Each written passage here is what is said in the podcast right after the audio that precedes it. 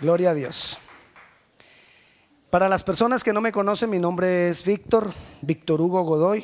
Soy el pastor a cargo de Grace Covenant Church en español. Amén.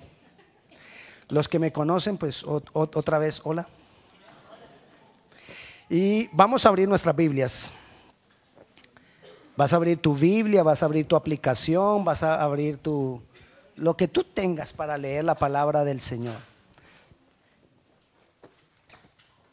Y vaya a el Evangelio de Juan, conocido también como el Evangelio de San Juan, el Evangelio del apóstol Juan.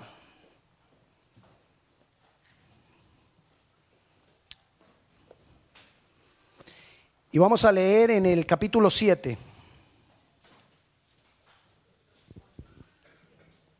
Juan capítulo 7.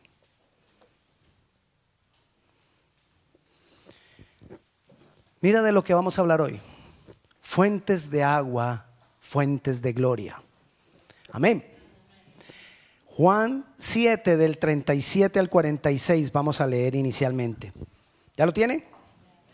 En el último y gran día de la fiesta, Jesús se puso en pie y alzó la voz diciendo, si alguno tiene sed, venga a mí y beba.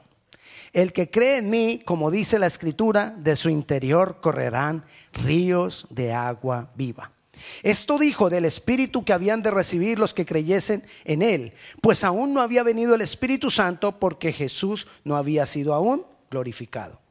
Entonces, algunos de la multitud oyendo estas palabras decían, verdaderamente este es el profeta. Imagínense todo lo que dijo Jesús. Lo que dijo Jesús fue, el que tenga sed, venga a mí. Y el que beba de mí, de su interior correrán ríos de agua viva. Y por eso se armó un revolú. Se armó un problemón. Leamos. Entonces algunos de la multitud oyendo estas palabras decían, verdaderamente este es el profeta. Otros decían, este es el Cristo. ¿Por qué dijo eso? Porque dijo, hey, si tú tienes sed, ven a mí. Y entonces, cuando tú bebas de mí, tú te convertirás en una fuente. ¿Por qué dijo eso? Llevan a creer que era el profeta esperado. ¿Por qué dijo eso? Llevan a creer que era el Mesías. Sigamos. Otros decían, este es el Cristo, pero algunos decían, ¿de Galilea ha de venir el Cristo? ¿No dice la escritura que del linaje de David y de la aldea de Belén, de donde era David, ha de venir el Cristo? Hubo entonces disensión entre la gente a causa de él, porque dijo esas dos frasecitas, hubo un problema, no, hubo disensión. Unos decían, este es el Cristo, este es el Mesías esperado, y otros decían, no, no, no, no puede ser, este no viene de Belén. Y algunos de ellos querían aprenderle, pero ninguno le echó mano. Querían ponerle preso porque dijo solamente eso. Los alguaciles vinieron a los principales sacerdotes y a los fariseos, y estos le dijeron, ¿por qué no lo habéis traído? Los alguaciles respondieron, jamás hombre alguno ha hablado como este hombre. ¿Será que jamás hombre alguno había dicho, hey, yo soy una fuente? Espéreme. Entonces los fariseos respondieron, ¿también vosotros habéis sido engañados? ¿Acaso ha creído en él alguno de los gobernantes o de los fariseos? Vamos a parar ahí.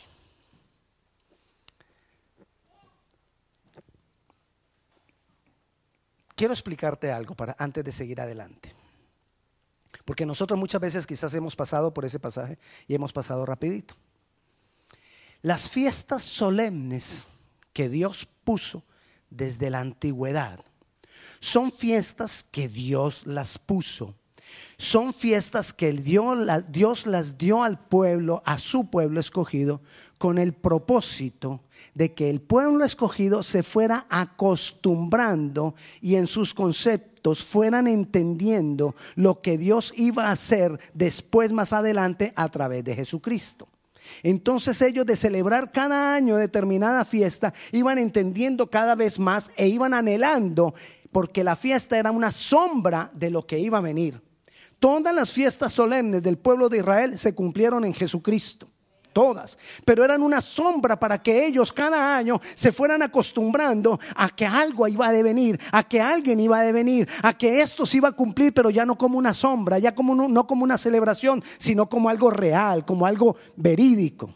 ¿Me entiende? Fuera de eso, ellos lo estaban, cada que celebraban la fiesta, estaban profetizando que eso iba a pasar y que eso se iba a cumplir en Jesucristo. Para eso eran las fiestas solemnes. Y yo quiero leerle rápidamente en Hebreos, si usted quiere llegar a Hebreos, si no, lo escribe y lo lee en su casa. Hebreos capítulo 1, versículo 10. Dice, Hebreos 1, 10. No es 1, 10. Yo no estoy en Hebreos, sí estoy en Hebreos. Bueno, le voy a decir lo que dice. Dice que las fiestas son sombra y figura.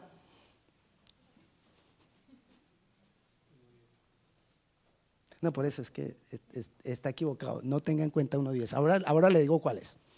Pero dice que son sombra y figura de lo que iba a, lo que habría de venir. Amén. Me perdona por la equivocación, ¿sí? Ok. Pero así lo dice. ¿Qué son las fiestas? Algo que ellos estaban haciendo porque era algo que se iba a cumplir. Ok, una de las fiestas es la fiesta de Sukkot, se llama, la fiesta de los tabernáculos. Esa fiesta, más o menos la época en que ellos la celebraban, dependiendo cómo cayera el año, era finalizando septiembre, comenzando octubre. Este año esa fiesta duraba, dura siete días la fiesta. Este año comenzó el 8 de octubre. Entonces, ¿usted se imagina los que todavía están esperando al Mesías, qué están haciendo en estos días? La fiesta de los tabernáculos, el Sukkot. Era una de las fiestas más grandes que ellos tenían. Era una fiesta de alegría, de gozo. Era una gran fiesta. ¿Y en qué consistía la fiesta? En que ellos para recordar cómo Dios los había sacado por el desierto para llevarlos a la tierra prometida, entonces ellos, ellos habitan durante esos siete días, habitan en tiendas, ponen tiendas alrededor del tabernáculo, alrededor de la iglesia, incluso hoy en día todavía lo hacen y lo que se van es a, a unas tiendas a unas carpas y están los siete días en las carpas alrededor del templo para celebrar la fiesta de los tabernáculos.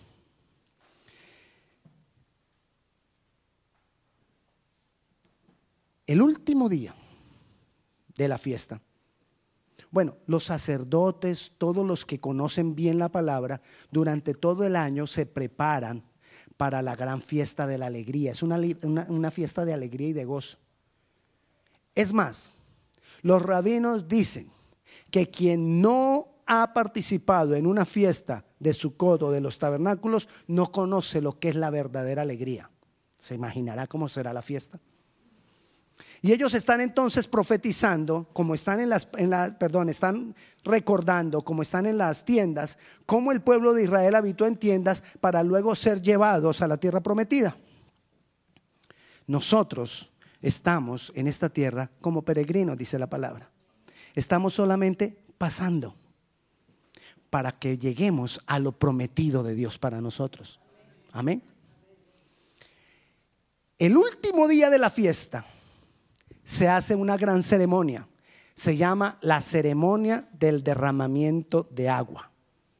La ceremonia del derramamiento del agua consiste en lo siguiente. El sacerdote toma una jarra y baja al estanque de Siloé. El tabernáculo generalmente está en un lugar alto. Y baja al estanque de Siloé, toma agua en el, en el jarro y vuelve a subir con la jarra. La jarra es de plata y llega y se hace al lado del altar de bronce.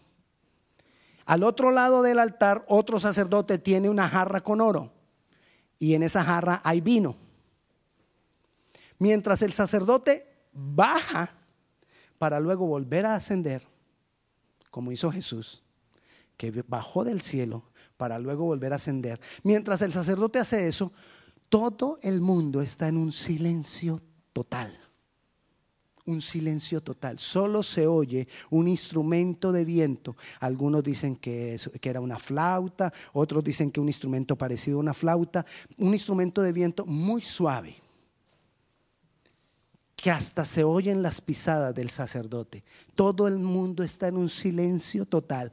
Y cuando ellos derraman el agua y el vino juntamente sobre el altar, en ese momento, al ellos terminar, el, el sacerdote da la orden y todo el mundo explota en júbilo, en alegría de todo lo que prepararon durante el año para hacer en ese momento. Danzas, gritos, saltos, marabarismos. Hacían toda una cantidad de cosas porque era la explosión de gozo más alta que ellos podían tener.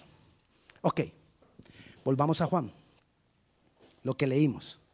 Están, ¿cuándo les dije que era la fiesta, de, eh, la ceremonia del derramamiento del agua? El último día de la fiesta. Comenzamos leyendo el 37. En el último y gran día de la fiesta, cuando todo el mundo está calladito, cuando nadie se atrevía a hablar porque venían a hacer la ceremonia del derramamiento del agua, Jesús se levanta y levanta la voz. Por eso fue el problema. Porque en ese momento Jesús dice, si alguno tiene sed, venga y beba de mí. Y el, que, crea en mí, como dice la escritura, de su interior correrán ríos de agua viva. Nos aclara la palabra que él se refería al Espíritu Santo que habría de venir. En ese momento que él se hubiera atrevido a hablar. Por eso para muchos dijeron, este es el Mesías. Porque viene a decir que las aguas vienen por él. Este tiene que ser el Mesías. Entonces otros dicen, ¿y este cómo se atrevió a hacer eso? Hay que aprenderlo. Pero los alguaciles no lo podían aprender porque ellos mismos estaban asustados y decían, ¿cómo vamos a aprender? Ese debe ser el Mesías. Ese debe ser la promesa. Ese viene a traer a cumplimiento que esta fiesta sea una verdad para nosotros. ¿De quién estaba refiriéndose y de quién estaba hablando Jesús? Del Espíritu Santo que iba a venir sobre nosotros. Amén. Pero ellos lo estaban viendo en ese momento. Para nosotros ya ocurrió. O sea que como ya ocurrió, nosotros no vivimos eso como una sombra y como una figura de lo que es. Para nosotros es real. Ya no es una fiesta, ya no es una jarrita que, echan agua sobre el altar. Es el Espíritu Santo que desciende sobre nosotros con poder y con gloria. Es el Espíritu Santo que viene a nosotros para manifestarse con poder y con gloria. Amén. No, pues, qué emoción. Parecemos el, día de la, de la gran fiesta. Gloria a Dios. Todo lo profetizado se estaba cumpliendo en Jesús. Todo lo que Dios prometió se estaba se, ha cumplido en nosotros. Ellos lo profetizaban y ellos lo miraban como algo que va a pasar. Para nosotros ya está, ya está el Espíritu Santo acá. El Espíritu Santo viene de mi interior, donde ha sido depositado por haber creído en Jesús. Cuando yo creo en Jesús, es depositado en mí el Espíritu Santo y entonces el Espíritu Santo empieza a fluir de mí como una fuente. Empieza a fluir de mí como un río. Y se cumple todo lo profetizado acerca del Espíritu Santo. Y se cumple en mí, que lo he creído, se cumple en mí aquello de que la gloria postrera de esta casa será mayor que la primera. ¿De cuál casa? ¿De esta casa? No, de esta casa. No de este edificio, porque el tabernáculo no es este edificio, porque el altar no es este edificio, porque la casa del Señor no es este edificio. Hoy el tabernáculo, el altar y la casa del Señor soy yo. Y la, y la gloria postrera de esta casa es mayor que la primera por la obra de Cristo y por el Espíritu Santo que fluye de mi ser interior. Por causa de esa obra de Cristo y de ese Espíritu Santo en mí, yo ya no debo vivir por lo que ven mis ojos. Yo ya no voy a vivir por lo que me rodea. Yo ya no voy a vivir por las circunstancias. Yo vivo por lo que Dios ha prometido, porque yo entiendo que lo que Dios ha prometido, tarde o temprano, se va a cumplir en mi vida. Y creo que más temprano que tarde. Y declaro que más temprano que tarde. Pastor, pero es que estoy sufriendo. Sí, pero la palabra dice que después de que hayáis padecido un poco, un poquitito de tiempo, él mismo perfeccione, afirme, fortalezca y establezca. A Él sea la gloria. El Señor lo dice por el Espíritu Santo en nosotros. Él lo dice porque Él sabe que el Espíritu Santo va a fluir el Espíritu Santo va a obrar. Amén. Por causa de la obra de, de, Cristo y de su Santo Espíritu en nosotros hay una revelación mayor. Y eso de que la gloria postrera será mayor que la primera es también que la revelación postrera será mayor que la, que la primera. La revelación va a ir aumentando en mí. La revelación va a ir siendo más poderosa en mi vida. La revelación va a ir siendo más profunda y mayor en mí. Yo creo que por causa del Espíritu Santo, yo ahora entiendo más la palabra que hace unos años que hace unos meses. Amén. Y eso es lo que nosotros tenemos que entender. Por causa de la revelación, porque la, revelación se va aumentando, cada vez es mayor. Mire, primero Dios se revela en su deidad. No tendré por inocente al malvado. Esto es lo que deben hacer, su deidad. Y había que cumplir lo que él decía. Después, Él viene y nos trae una revelación mayor y dice, ok, me voy a hacer carne para mostrarte cómo se hace. Esto que yo dije que se debía hacer, ahora te lo voy a enseñar. Y viene y se hace carne, viene Jesús, el verbo hecho carne, y nos agarra de la mano y te dice, mírame, así se hace. Hay que caminar así, hay que hablar así, hay que voltear así. ¿Me entiende? Pero aún para nosotros sigue siendo difícil. Entonces Dios dice, ok, va a ser mayor entonces ahora la gloria. Ahora voy a venir y me voy a meter dentro de ti. Y dentro de ti te voy a guiar y te voy a llevar a donde yo quiero que tú llegues. Y ese es el Espíritu Santo que nos trae la revelación completa de la deidad de Dios con toda su gloria y su poder. De la obra de Cristo maravilloso que vino a morir por nosotros y a darnos ejemplo. Y del Espíritu Santo fluyendo en nosotros para llevarme a cumplir el propósito para el cual fui alcanzado. Tenemos la revelación completa. Dice la palabra que los profetas de la antigüedad quisieron vivir el vivirlo, pero no fue reservado para ellos. Aún los ángeles quisieran participar de esto, no desde allá mirando, no ayudándonos, sino ser parte de todo esto. Pero no fue para ellos. Todo esto fue reservado para ti, para mí, para nosotros. Ahora yo decido si más bien sigo, ah, qué, qué lindo pastor, qué enseñanza tan bonita. Pero sigo igual. No puede ser. Mi vida tiene que ser una fuente de ríos de agua viva. Mi vida tiene que ser una fuente de la gloria de Dios en la medida que la revelación va aumentando, en la medida que la revelación va aumentando, lo que Dios tiene para nosotros se va estableciendo. Si no aumenta la revelación, no se establece lo que Dios tiene para nosotros. Si no aumenta el fluir del Espíritu Santo en mi vida, no, no aumenta lo establecido de Dios para mí.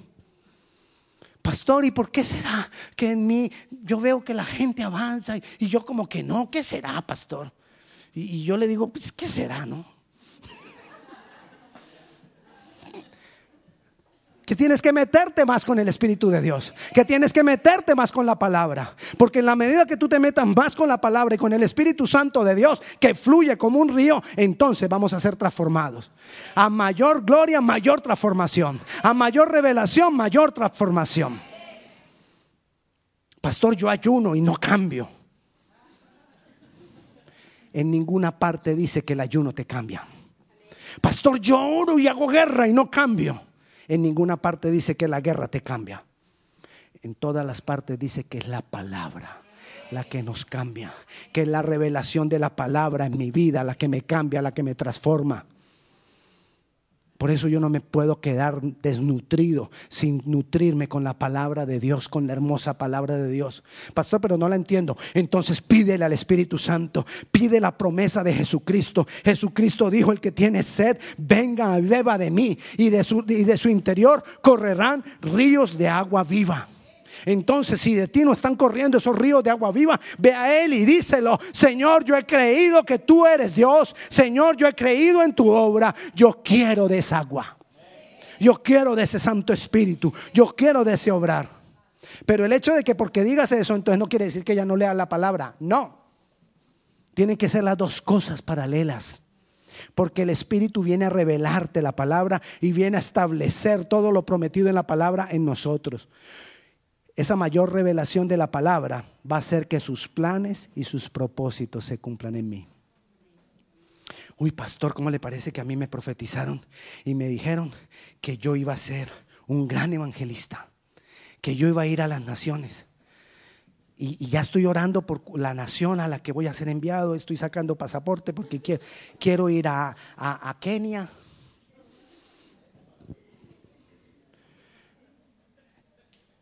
Pero pastor, hay cosas que yo veo que, que no pasan. ¿Qué será? Pues hermano, pueden, te lo pueden haber profetizado y quizás fue una profecía de Dios. Pero si tú no te conviertes en una fuente que de tu interior corran ríos de agua viva, no vayas a ningún lado. No vayas a Kenia. Porque que ni aquí ni que allá va a funcionar. No va a funcionar. Porque no hay nada que salga de ti. Porque no hay nada que fluya de ti. Y entonces eso va a ser religión. Eso va a ser religión. Eso va a ser religiosidad. Por causa de esto también por causa de esto, del Espíritu Santo fluyendo en nosotros, vamos a mantenernos en el proceso de santificación. Estamos en un proceso de santificación. Somos santos, sí, por la obra de Cristo, pero no actuamos de acuerdo a esa santidad. No vivimos de acuerdo a esa santidad. Pastor, pero es que yo lucho. No, yo también lucho. Tú luchas con tus pecados, yo lucho con los míos. Y no quiero que intercambiemos, no.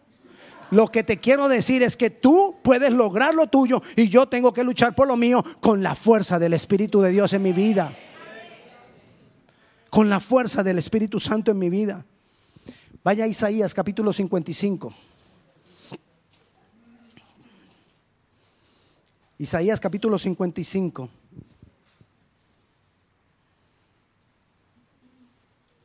Versículo 1. Y a todos los sedientos, venid a las aguas. Y los que no tienen dinero, venid y comprad y comed. Venid, comprad sin dinero y sin precio y sin vino y sin leche. No hay nada que tú puedas hacer para ganarte eso. Todo lo que tú tienes que hacer es creer en el Señor, acercarte a Él y decirle, Señor, yo quiero beber de esas aguas. No hay nada con lo que tú puedas venir a convencer a Dios para que te dé, a forzarle el brazo a Dios. Dios, dame esas aguas. No. Mira que yo he hecho esto, he hecho esto, he hecho esto, dame las aguas. No, no hay nada. Te lo vuelvo a leer a todos los sedientos. Si hay depresión, si hay opresión, si hay temor, tú eres un sediento. Si hay dolor, si hay enfermedad, tú eres un sediento. Si hay un sueño que cumplir, si hay un plan en Dios, tú eres un sediento. Lo que quiere decir por esto que todos nosotros somos sedientos. Y a los sedientos, a todos, venid a las aguas. Y a los que no tienen dinero, venid a las aguas. Y no tengo nada que presentarle a Dios, venid a las aguas. Señor, ni mi propia vida, porque mi propia vida no está buena, mi propia vida no es, no, no es una gran cosa, ni siquiera eso tengo para entregarte. No importa, venid a las aguas, porque tú eres un sediento que necesita de esas aguas. Nosotros no venimos aquí por buenos, nosotros venimos aquí para que el Señor nos alcance, nos llene y entonces sí nos lleve a ser buenos. Ese es el proceso de santificación. Ese es lo que estaba declarando eh, proféticamente el sacerdote cuando estaba regando el agua y el vino sobre el altar. Pero eso fue lo que Jesucristo dijo, venga a mí. Ya esto no es lo que ustedes necesitan. Ya no necesitan esta fiesta solemne. Ustedes lo que me necesitan es a mí, porque yo dispuse este tiempo para venir y darles de ese Santo Espíritu. Amén. Por causa de esto también es más, es que ni siquiera hay una, para venir a beber de esas aguas, ni siquiera hay una exigencia de santidad. ¿Cómo así, pastor? Entonces yo no tengo que ser santo para venir a, a pedirle esas aguas. No. Tú vienes a beber de esas aguas, no porque eres santo. Tú vienes a beber de esas aguas para poder caminar en santidad. Amén. Es al contrario. Tú vienes de esas aguas porque tú necesitas santidad. Tú vienes de esas aguas porque tú necesitas transformación. Yo vengo a esas aguas y vengo y vengo y vengo porque quiero ser más y más transformado. Amén. Entonces, por causa de esto, el poder en esta casa también será mayor. No solo la revelación, no solamente la gloria, porque la revelación y la gloria traerán poder, poder de Dios. Y ahí es cuando voy a ver milagros, ahí es cuando voy a ver maravillas, ahí es cuando voy a ver poder de Dios manifestado. Ahí es donde ya no tengo que ir yo a buscar a ver dónde, dónde está el, el, que invitaron, ese que hace milagros para ir. Ay, mire, que es que en la iglesia allá, en la de la esquina, invitaron a uno que hace unos milagros. Vamos, vamos, y todo el mundo llega allá y se para. Ya no vamos a tener que buscar eso porque vamos a encontrar nosotros mismos en nuestro Señor todos esos milagros, todo ese poder. Antes nos van a buscar a nosotros para que oremos por ellos. Antes gente te va a buscar a ti, te va a decir, hermana, venga, ore. Yo necesito que usted ore por mí porque usted tiene algo diferente. Los ríos de agua viva. Los ríos de agua viva.